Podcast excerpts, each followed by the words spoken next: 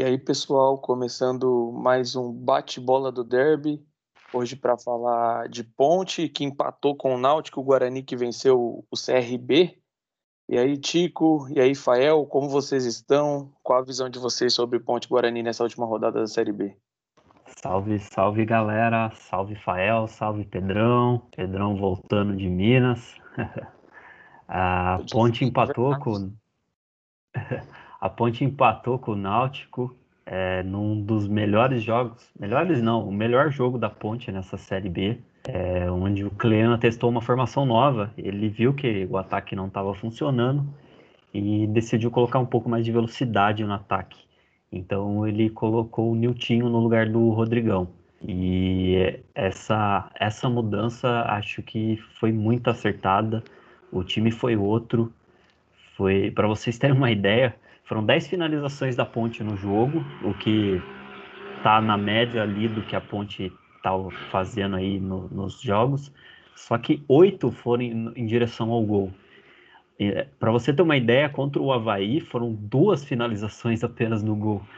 Então, ó, olha a mudança que teve, para vocês terem uma ideia de quanto que mudou.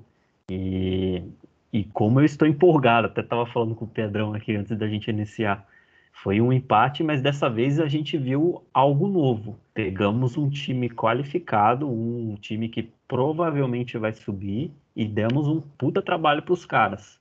E o gol saiu, o gol da Ponte saiu num chute muito bom do André Luiz, volante, ou seja, o André Luiz, que é o volante que não estava chegando no ataque, chegou, finalizou muito bem, e o Moisés, o Moisés sendo Moisés, né, sempre ele, botou a bola para dentro. É...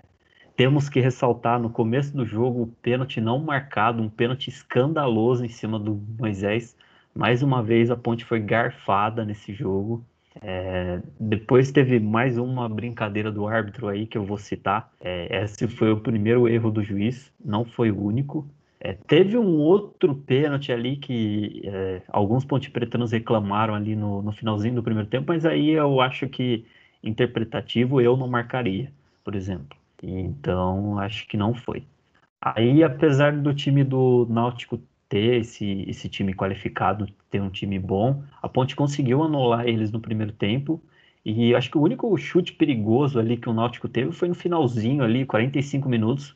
O Paiva pegou um sem pulo de fora da área, que a bola passou assim, ó, passou triscando da trave. Foi muito perto. Foi o único lance assim que o Náutico ofereceu de perigo para a Ponte.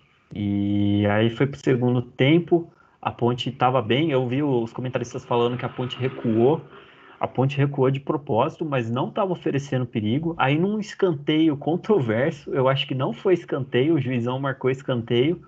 Aí a, o Jean Carlos bateu na primeira trave e a Ponte teve problemas na, na marcação nessa bola aí, cruzada na primeira trave. O Camutanga, que nome, hein, senhores? Camutanga fez um gol de cabeça ali no meio de três defensores. Foi, foi difícil.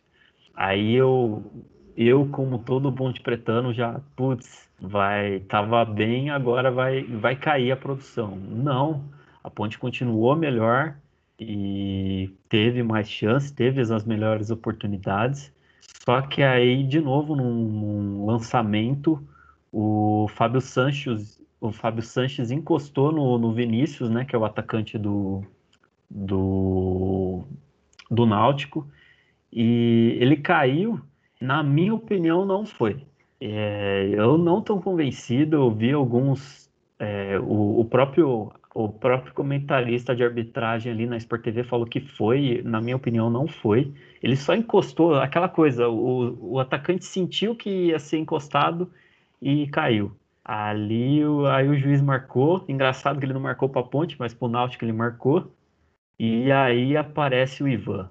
O Ivan, só de tal Ivan ali, fez o Jean Carlos, o melhor batedor de pênalti dos caras, mandar o pênalti na lua. O cara mandou o pênalti na lua. Não tem como. Ele quis mudar o jeito de bater por causa do Ivan. Só, de, só o Ivan tá lá. Ele não fez nada. Ele ficou lá, ele até pulou ao contrário, né? Foi lá do oposto, mas o cara mandou o, a bola na lua. E aí, no finalzinho, de novo, ele, ele tinha que terminar com uma defesa espetacular. Ele fez um milagre ali, que a bola ia no cantinho e o Ivan espalmou. Foi um, um belo resultado. É, se não fosse o juiz, acredito que a Ponte sairia com os três pontos. E acho que é um alento, é até um, um alívio ver que finalmente a Ponte Preta jogou bem e mostrou as caras na Série B, Pedrão. Tô agora, agora o, o monstro saiu do, do, da caixa, hein? Clenismo apareceu. Falando, falando em clenismo, eu vi muito torcedor da Ponte. Você pode até ir falar melhor que o, a Ponte poderia ter vencido se o Kleina não tivesse usado a artimanha do clenismo e recuado o time. Você acha que, que a Ponte sofreu o empate. Você até falou um pouco que a Ponte não vinha sofrendo perigo e uma bola parada acabou tomando um gol. Mas você acha que a Ponte poderia ter vencido se o Kleina não recuasse tanto a equipe? Acho que não foi o Kleina que recuou. Aí que está o, o, a figura do, da característica do técnico. E, e muito técnico sofre disso. O técnico que é muito ofensivo, mesmo quando ele não põe o time para atacar, vão falar que é o técnico. Não é. Você está enfrentando o líder do campeonato fora de casa e ganhando o jogo. Você, é, é, é, na cabeça do jogador, o jogador já recua, já fica mais. Para dar um passe, ele já pensa mais, ele não, não vai tanto, já fica esperando um pouquinho mais. Não foi o Kleina. Ele não fez nenhuma mudança, o time continuou mesmo. Tanto que tomou o gol, o time, mesmo com o mesmo time, foi para ataque de novo. Então, acho que não, não concordo com, com as reclamações aí dos colegas ponte-pretanos. E ah, eu esqueci e... de, só esqueci de citar o Pedrão. Ainda teve duas oportunidades no final do jogo que o zagueirão tirou a bola em cima da linha. A Ponte quase venceu ainda no finalzinho do jogo que o, o zagueiro ia fazendo gol contra. Ele conseguiu esticar o pé. Ó, é, pra você ver como é fase. Se fosse a Ponte, bateria no joelho e a bola ia entrar. Mas com o Náutico o cara encostou, ele esticou a perna e salvou o gol com o, com o dedão do pé, em cima da linha.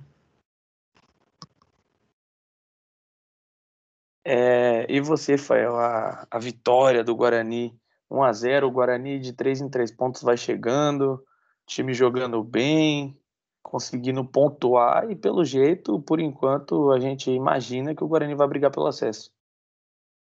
Sim, e aí, Ticão, fala Pedrinho, fala pessoal.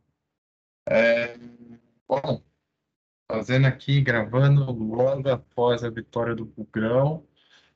Vitória que veio, mas sem o time jogar bem, na verdade. Hoje não foi um jogo bonito de nenhum dos dois. Foi um jogo feio, foi um jogo truncado, aquele jogo de meio de campo, de que é aquele jogo por uma bola realmente, assim. E o Guarani achou. O Guarani achou a bola, foi num.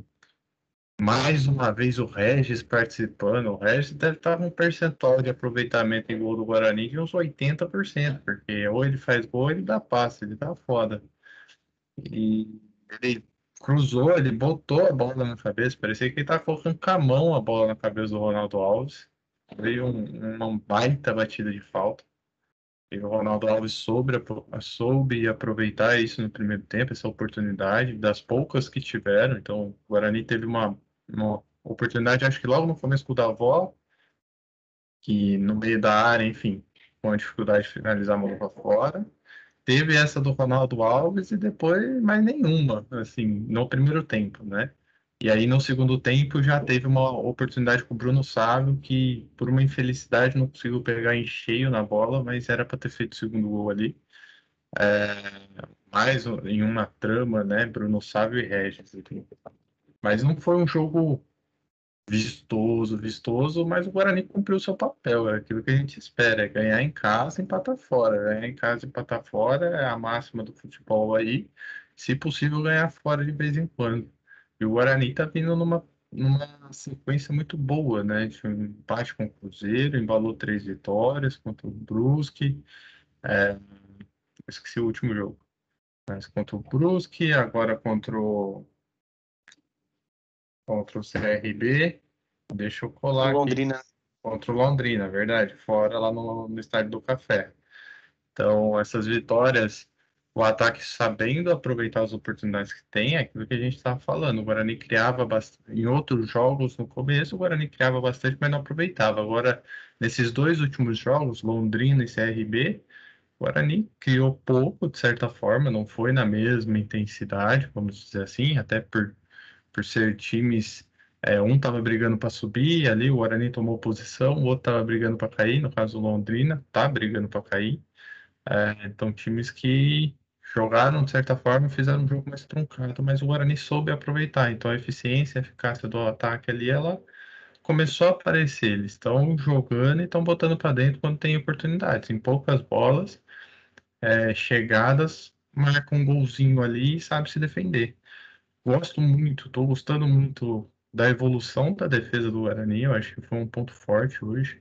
Apesar do CRB não ter forçado, de certa forma até forçou algumas jogadas aéreas, tal, mas também não ter criado muito, muitas jogadas ofensivas. A defesa, quando foi acionada, suportou bem. Então, a defesa do Guarani está se consolidando, se solidificando, vamos dizer assim, e está ficando consistente. É o que o Guarani precisava. Já tinha um ataque muito bom, um meio de campo consistente, tinha achado o caminho para esses dois setores, agora está achando o caminho e evoluindo bastante na defesa. O que é importante para um time que quer subir. O time ele tem que ter um padrão de jogo e ser consolidado e sólido em todos os setores de campo. O time tem que ser sólido. É, não pode o ataque marcar, não adianta de nada o ataque ser o segundo melhor do campeonato e a defesa ser uma das mais vazadas também. Marcou 17, sofreu 13. Marcou 18, né? Agora sofreu 13. Então tá começando essa caminhada de não levar gols. Já, os dois últimos jogos já não levamos gols. E agora eu acho que esse é o caminho. Se conseguir manter essa pegada defensiva é, junto com o esquema tático de, e essa ofensividade, acho que estamos entrando no G4 para não sair mais. E assim eu espero. Acho que é a visão que a gente vê. Então, estamos pegando os times que estavam em confronto direto, os famosos jogos seis pontos, eles estão ganhando.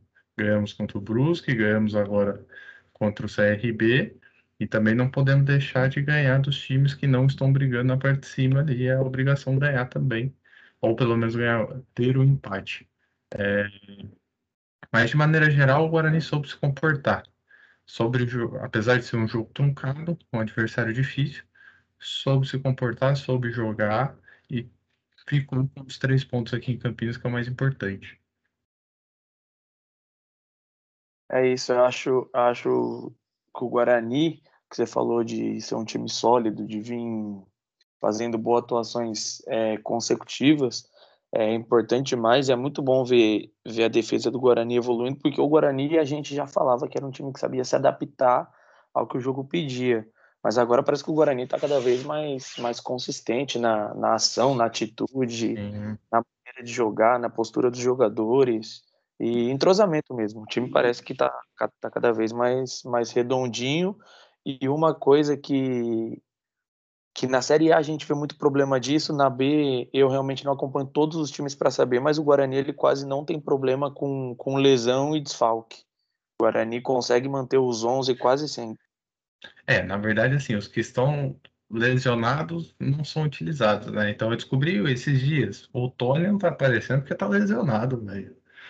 Oh, que pena, meu. Porra, sacanagem, meu. Cara, o Tony tá lesionado, o Rafael Costa tá lesionado. Não sabia, descobri também esses dias, quando eu vi a lista de, de lesionados. É o Tony, Rafael Costa, é, o goleiro da base que é o Carlão, então ele é o terceiro goleiro, quarto goleiro. E o Ian Carlo, que é um zagueiro que é da base também, ele jogou um jogo, jogou uns 30 minutos, nem sei se deu 30 minutos no jogo, já lesionou a perna, acho que foi posterior da coxa, uma coisa assim. Mas pareceu ser um zagueiro muito bom, jovem, raçudo e com boa qualidade de passe. É, acredito que o Carlão deve estar fazendo transição. Hoje nós tivemos o Diogo Matheus é, suspenso, mas só ele, vamos dizer assim, de, de, suspenso daqueles que são os considerados titulares, né? O time do Guarani que joga, é só ele que ficou suspenso e o Pablo entrou e cumpriu bem a função. Foi bem. É, mas é isso, o Guarani está cada vez mais consistente, isso é importante. Acho que para uma competição como a Série B, isso é essencial, né? Ser consistente e chegar sempre, né? Estar ali ganhando, buscando cada vez mais vitórias. E hoje eu queria destacar, cara, um cara que a gente critica, que eu criticava bastante aqui, que era o Índio.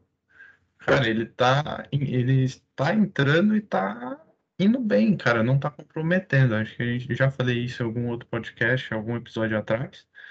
Mas ele tá entrando e até jogando bem, tá, tá brigando mais pelas bolas, não tá errando tanto passe, então tá melhorando. Eu acho que o conjunto em si tá crescendo junto. É, isso é importante, né? Não é um jogador que está se destacando, etc. Eu acho que o coletivo está até se sobressaindo e a partir disso o individualismo aparece, como o Regis, vai fazer a diferença em algumas jogadas, mas o coletivo em si está cada vez mais tá ficando cada vez mais forte. E isso é importante para a Série B, para um campeonato longo, que a gente sabe tão competitivo e rodada em cima de rodada, né? Acho que é, o ponto forte do Guarani é isso, a coletividade do grupo.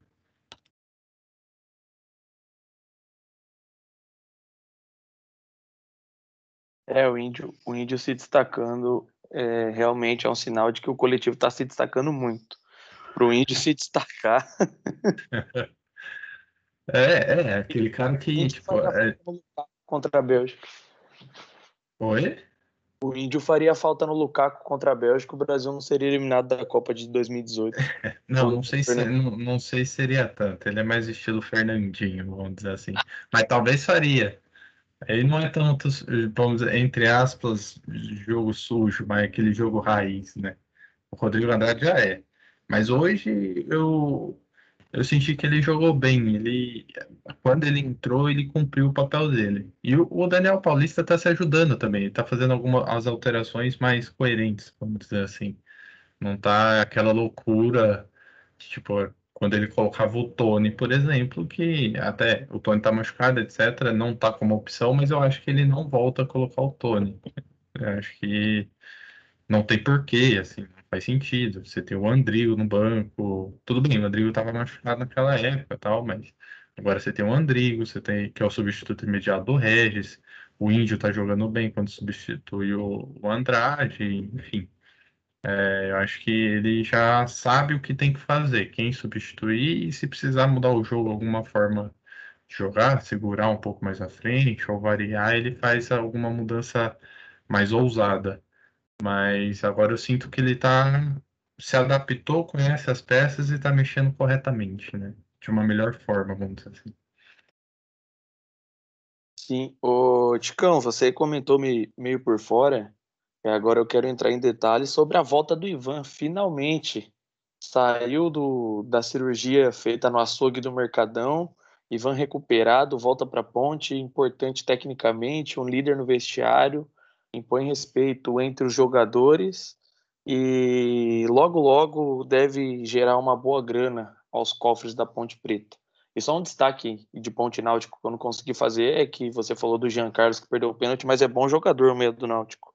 Muito bom. Camisa, se eu não me engano, ele é o 10, né? Camisa 10 do Náutico, bom jogador. Não, Jean Carlos é um ótimo jogador. É, todos os, todas as bolas paradas do Náutico era ele que cobrava, né? E os escanteios, inclusive, os lances de perigo do Náutico, era todas as bolas do Jean Carlos ali no primeiro pau, que os defensores não estavam achando os atacantes ali. Mas o Ivan, nossa, o Ivan, graças a Deus ele voltou, Pedro, porque o cara, além de fazer os milagres ali para para defesa né, e a ponte sair com os resultados, é, ele tem a, o, a liderança técnica né, do grupo e também ele impõe respeito. É, o, a, o pênalti que o Jean Carlos bateu foi absurdo e só bateu daquele jeito porque era o Ivan que estava no gol. Ele impõe respeito nos atacantes. O atacante, quando vai bater um pênalti no Ivan, ele pensa muito bem o que vai fazer. E eu tava olhando ali, vendo as estatísticas do Jean Carlos, o cara não erra pênalti e mandou a bola lá na lua. Então, para mim, foi muito claro que foi por causa do Ivan. E você falou do, dos cofres, tomara que não seja em breve, viu, Pedro? Porque vai fazer uma falta tremenda. Nossa, eu tô torcendo pra ser antes do derby. aliás, a, a, defesa mais bonita que eu via do Ivan foi a num derby. Aquela. Eu não lembro quem foi a cabeçada. Nossa, aquela lá foi foda. Acho que foi do Bruno Silva. Foi algum zagueiro, mano. A Ponte tinha acabado de fazer o segundo, o terceiro gol, eu acho que tava 3x1. É. Não, e acho que tava 1x0, não tinha acabado de fazer o gol com o Dalwan. Ou o segundo, não lembro. E o Guarani foi logo em seguida, mas não tava 3x1 não, porque se faz aquele gol, o Guarani ia pra cima. Ah, tava 2x1, desculpa, isso mesmo. Daí teve o pênalti, o famoso pênalti no Moisés. Ah, aquele é pênalti mandrake lá. E a controvérsia. Não, não tem pênalti roubado a favor da ponte, tem reembolso, é diferente. é. E ele pegou aquela bola, o Ivan pegou aquela bola ali do então do Bruno Silva que foi linda, que aquela lá vai pro DVD até o final da carreira dele, porque foi num clássico e, e foi esteticamente bonito. Foi, foi no, foi no ângulo aquela bola, ele fez milagre ali, ali ele fez milagre. Eu não tenho certeza se foi do Bruno Silva, mas acho que foi, foi algum zagueiro do Guarani, eu não lembro, faz, faz um tempinho, né? o Ivan, esteticamente, faz uma defesa bonita mesmo. Ele é um goleiro bem, bem plástico, né? Ele dá uns pulos bonitos, estica o braço. Tem pose o menino. É, e essa última, a, a, última participação dele contra o Náutico também, a bola foi rasteirinha. A bola, é aquela bola gol, sabe? Que você tá vendo o, o direcionamento, algum torcedor do Náutico gritou gol e o Ivan pegou. Porque a bola estava dentro do gol. Ele tirou aquela bola por milagre, meu. E você, Fael, o que esperar da próxima rodada, a próxima partida do Guarani? Como vem o Bugrão? Ah, o Bugrão acho que vai com o mesmo time, só com a volta do, do Diogo Matheus, que está de suspensão. Então o Guarani. O bom do Guarani é que há muito tempo eu não conseguiria, não consigo ter um time tão claro na minha cabeça quanto esse, né? Você pode ver que tem os 11 titulares, são aqueles, e tem as peças de reposições, de reposição, não tem que ficar trocando, então o Guarani está fazendo um bom, bom trabalho, bem que você citou até mesmo de fisiologia, etc, para não lesões, isso ajuda. O entrosamento ajuda muito nisso, porque você não tem mudanças de peça, né? A gente vê que muitas vezes é, pra, na verdade, para times que não tem grande elenco, rotatividade não serve para nada, porque você tem o time titular e o time reserva bem abaixo, então não dá para você ficar rodando. Então a melhor forma é você botar todo mundo para jogar todo jogo. E isso está acontecendo com o Guarani. Então a gente tem a, a volta do Diogo Matheus, que é o lateral de ofício ali. É, vai ser um jogo fora contra o Confiança. Difícil, acredito que seja difícil, confiança não está bem na tabela, adversário direto da ponte ali.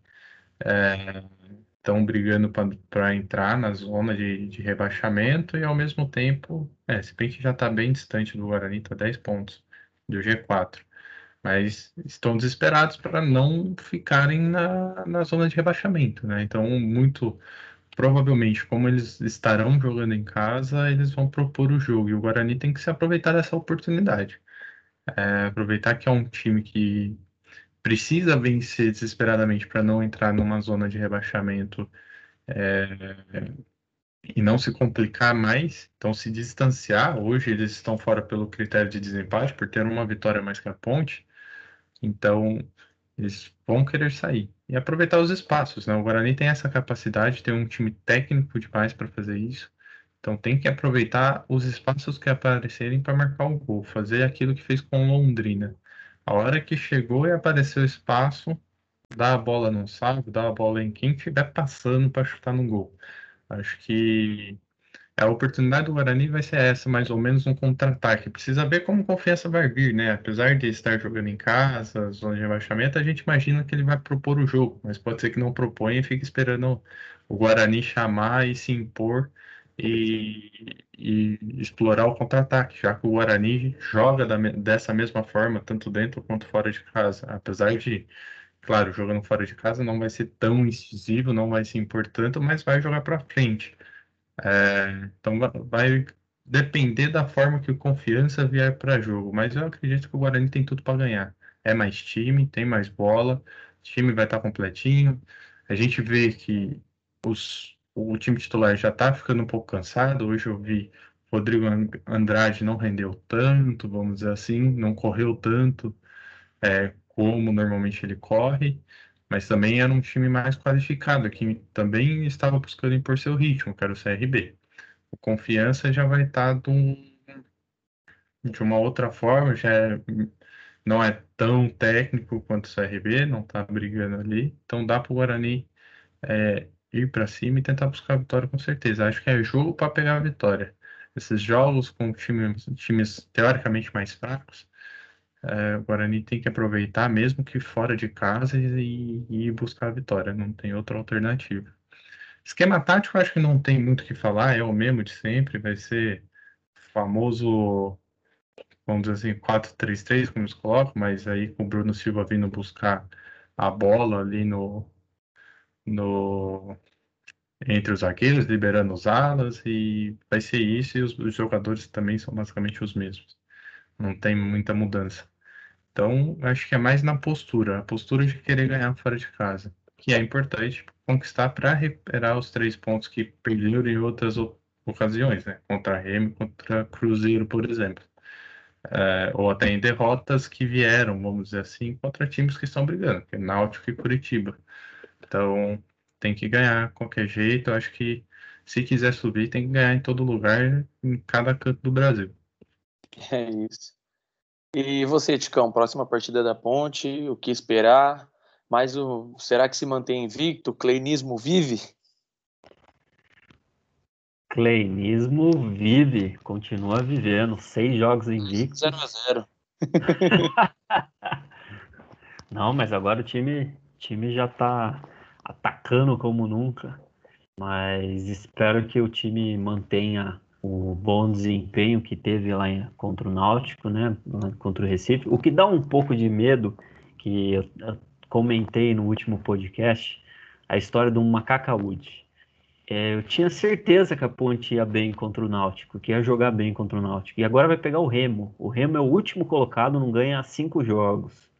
Então, e a Ponte vai jogar no Moisés Lucarelli. Então, meus amigos, eu já sinto aquele frio na espinha. A gente está empolgado com o último jogo. Todo Ponte Pretano sentiu um alívio, né? Que teve finalmente chances, teve criação ofensiva, mas vai pegar o último colocado que não ganha há cinco jogos. Então, é, tomara que a Ponte mantenha o desempenho. Espero que o Kleina é, continue com a equipe que ele mandou aí na primeira etapa contra o Náutico, que acho que encaixou legal, deu um pouco de mais de correria. O Remo vai vir fechadinho, vai ser um jogo de, de paciência, então que eles não, não fiquem afobados, toquem a bola. É, nos primeiros 15 minutos não vai ter chance de gol, então Ponte Pretano que assistir, ele tem que ter ciência que é, vai estar os 11 lá atrás, né? Não adianta querer sair correndo que nem louco e tomar um contra-ataque e depois ficar pior ainda. Então, é um jogo de paciência e é um jogo de seis pontos. Mais que paciência, é um jogo de seis pontos. E tem que ganhar. De algum jeito, esse jogo tem que sair com os três pontos. Porque ganhando esse jogo, acredito, eu vi a tabela ali, vai ter muito jogo difícil ali para os adversários da ponte no momento acho que a Ponte sai do, da zona de rebaixamento finalmente, se ela vir com um bom resultado em Campinas. Mas é um jogo, Pedrão, que me dá um frio na espinha, viu? É a história do Macaca Wood, que o cleinismo reine muito e não tome gol. É, que a gente falou da Ponte ser sempre o contrário do Guarani, o Guarani melhorando a defesa e a Ponte começando a melhorar seu ataque. Sim. Começando. É... Pode falar. Pode, não, não só ia comentar que vai ser 1x0 o gol do Romércio. Meu Deus do céu. Tomar gol do Romércio. O Romércio, ele, ele tá com tanta saudade do Guarani, foi que ele vai fazer um pênalti no começo do jogo e, e vai, vai abrir a porteira ali. É, todo, era ele que fazia. Não, era o Ferreira. O Ferreira todo derby fazia um pênalti. Ele era foda. O Romércio faz, não. Ele fez um, acho que ele botou a mão na bola. Mas ele vai, ele vai, vai sobre, vai prevalecer o lado verde de Campinas. Ele vai fazer um gol de cabeça de escanteio aos 40 sai do primeiro tempo. o Ferreira ele tem que ter pano passado para qualquer atitude depois daquele apavoro que ele deu no juiz. Eu acho que aquela atitude do Ferreira, qualquer time que ele jogasse, ele tinha que ter um bandeirão e um grito da torcida. Tinha que ser ídolo. Cara, foi o. Acho que eu nunca tinha visto isso na minha vida. Ele derrubou o juiz, ele deu um ipom no juiz. E derrubou o companheiro de time, eu não lembro quem era, mas o cara, acho que foi o Leandro Amaro, foi tentar segurar ele. É, não lembro se foi o Leandro Amaro, não, mas o Leandro Amaro foi difícil. Os, os dois é grande, hein? Pra segurar o homem, o homem tá velho. Ali é briga bruta, hein? Ali é, é tenso. Mas acontece. Grandes momentos do Guarani. É... Ô, Ticão, e você, Fael, mais alguma coisa a acrescentar sobre a próxima rodada, sobre essa? Algum destaque, alguma informação, alguma aleatoriedade sobre as equipes? Eu queria acrescentar, na verdade, é uma dúvida, o Pedrão. A gente fez uma brincadeira aqui que o Brasil perdeu para a Argentina lá no, no Maracanã. Felizmente. Um, uma bisonhada do nosso lateral esquerdo, Renan Lodge. Uhum. E eu queria saber, o Pedro, qual a sua opinião da nossa brincadeira que a gente fez no último é, podcast? É, eu não estava presente, mas escutei é, e comparado em relação ao Bidu. Eu, em outros podcasts, já dei alguns sinais de que eu sou fã do futebol do Bidu. A maioria dos jogos do Guarani que eu assisto, sempre falei pro Fael, falei, cara, esse Bidu aí é diferenciado, esse Bidu, moleque, é diferente. E, obviamente, ele é muito mais bola que Renan Lodge. Sim, é que o Renan Lodge participou de um time do Atlético Paranaense que enganou todo mundo. O Thiago Nunes foi pro Corinthians, afundou. Foi pro Grêmio, afundou. O Pablo. Essa parte eu pulo. Eu não quero falar do Pablo aqui para não me exaltar. E aí o Renan Lodge vendeu para fora e o Bidu é muito mais bola. O Bidu, te... agora falando sério, sem brincadeira, o Bidu tecnicamente é um lateral muito bom, cara. Você é doido, ele com a bola no pé é diferenciado. O problema do Bidu é a marcação. O Bidu não sabe marcar muito bem, não. Ah, não, mas isso aí dá pra corrigir. Acho que o Guarani tem que subir logo pra primeira divisão pra mostrar o moleque e vender logo, velho. Porque... Tem que ganhar eu, um dinheiro, velho, com ele. Eu acho que os, o sistema, o estilo de jogo do Guarani favorece muito o Bidu também, né? Favorece. Ele Isso... meio o Daniel Alves, se você for ver, né? É. Isso de ter o Bruno Silva recuando e liberando os alas para jogar. Na verdade, o Bruno Silva é uma peça-chave no, no Guarani, né, Fel? Sim. Ele de, de camisa 5, recuando, dá liberdade para o Regis, dá liberdade para o Rodrigo Andrade e para o Bidu. Ah, então acho que o esquema do Guarani jogar favorece muito o Bidu. Não acho que o Bidu é. teria o mesmo desempenho se jogasse num time mais reativo, como é a Ponte, por exemplo. É, é também acho que não. E acho que ele, ele tem muito. Eu tava falando aqui, não sei se vocês ouviram, tipo, muito parecido com o Daniel a função do Daniel Alves de ala, vamos dizer assim. o próprio, o próprio Reinaldo, comparando. O próprio Reinaldo. Mas, por sinal, eu acho ele melhor que o Reinaldo, tá? É, tecnicamente, em questão de passe. O Reinaldo melhorou muito, mas o, o Bidu eu acho melhor. É... Ele é peladeiro pra caramba também, né? Sim.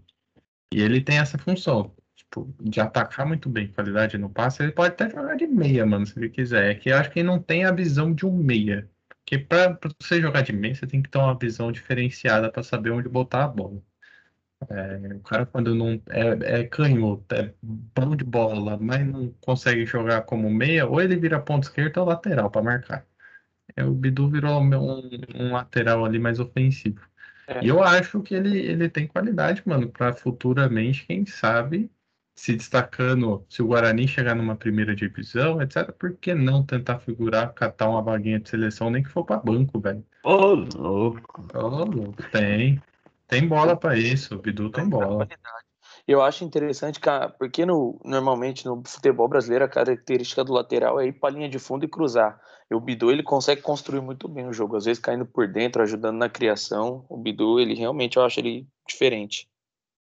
Sim, ele, ele é muito bom.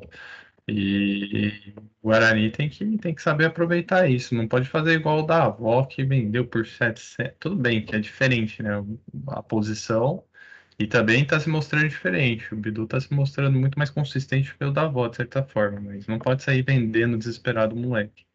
Tem que ter uma... Não sei quanto o Guarani tem de porcentagem do Bidu, mas tem que buscar uma grana boa em cima dele. E a título de curiosidade, qual é a idade do Bidu, vocês sabem? Alguém 20 sabe? ou 21. 20 Pô, ou 21. Novo. Por aí. Deixa eu pesquisar aqui, mas eu acho que é 20, mas acho que ele é do meu ano. Não, ele é um pouquinho. Ou ele é 22 ou 21. Vocês me desculpem, mas eu sou muito mais um Kevin.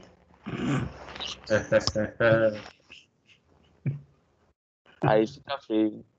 Deixa eu pegar aqui, bom, velho.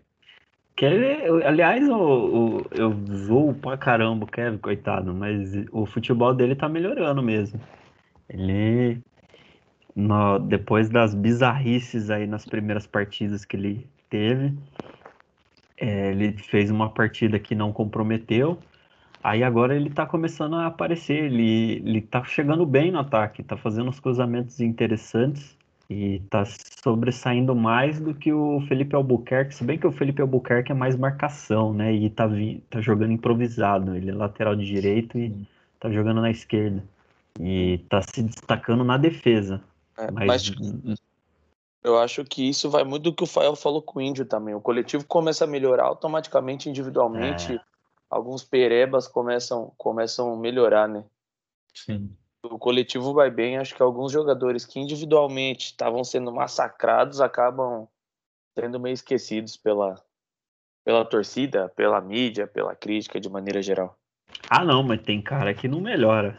Pode pôr, pode pôr no, no Barcelona ali que o, o camarada ah. não vai conseguir jogar. É, Douglas. Só, o Doug. É. Fala aí do Doug. Doug. Ah. Meteu gol no Cruzeiro. Monstro. É, pra, só para manter a informação, tem 22 anos o Bidu. Completou em maio, 22. 22, jovem. Bem jovem. Eu me sinto idoso falando isso, mas jovem. Jovem. jovem. Eu posso chamar ele de jovem.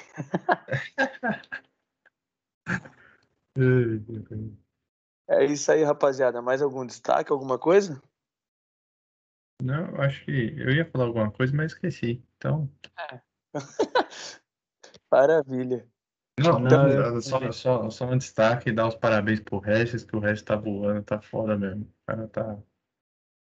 O meu tá destaque final, o meu destaque final, já que estamos gravando no dia é, 14, na verdade, a gente começou no dia 13 de julho aniversário do nosso mestre, mestre de cá, mandar um parabéns para ele, um baita parabéns, maior jogador da Ponte Preta.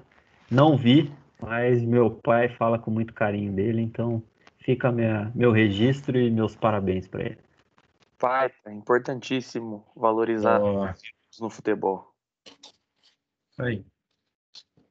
Então é isso, pessoal. Esse foi o nosso bate-bola de derby de hoje. Em breve voltaremos com mais resenhas de Guarani Ponte Preta.